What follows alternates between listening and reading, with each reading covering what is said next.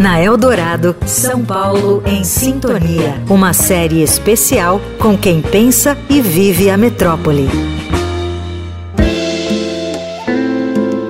Você já conhece o nosso colunista de acessibilidade e inclusão da Rádio Dourado.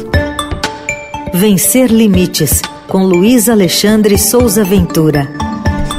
Mas talvez não saiba que, de um ano para cá, o Ventura tem adotado uma bengala para ter mais segurança e equilíbrio ao caminhar especialmente fora de casa. As calçadas de São Paulo, elas são desafiadoras até para quem não tem deficiência, né?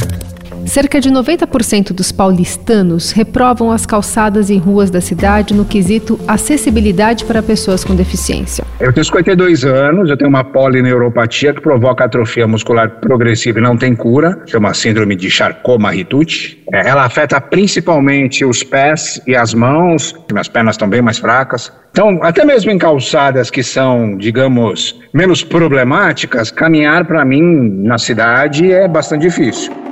Um problema que afeta a todos, de idosos com pouca mobilidade a mães com carrinho de bebê, de cadeirante ao jovem pedestre que precisa atravessar a rua para chegar ao ponto de ônibus. Posso tomar um tropeção e cair de cara no chão, e isso já aconteceu várias vezes, né?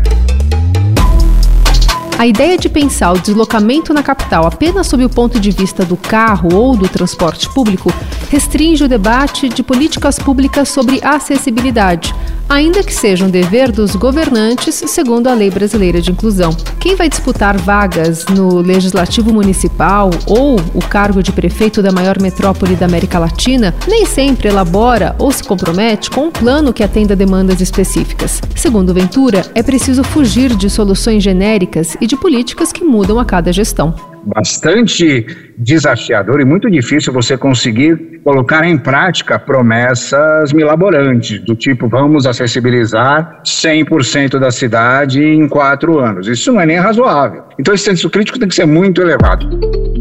Só na região metropolitana de São Paulo são cerca de 4 milhões de pessoas que convivem com algum tipo de deficiência, representando 24% da população total, que é de aproximadamente 20 milhões. Já os dados específicos da capital estão desatualizados desde 2010, o que já é em si um sintoma da falta de visibilidade.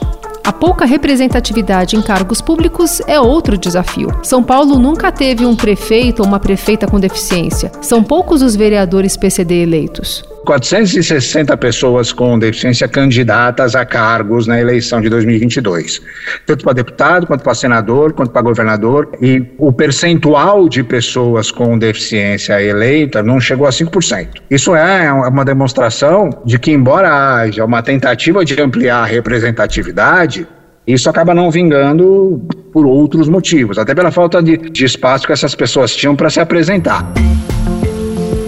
O São Paulo em Sintonia apresenta leituras e reflexões sobre a nossa cidade quando a Eldorado completa 66 anos. Carolina Ercolim, especial para a Rádio dos Melhores Ouvintes. Você ouviu na Eldorado São Paulo em Sintonia, uma série especial com quem pensa e vive a metrópole.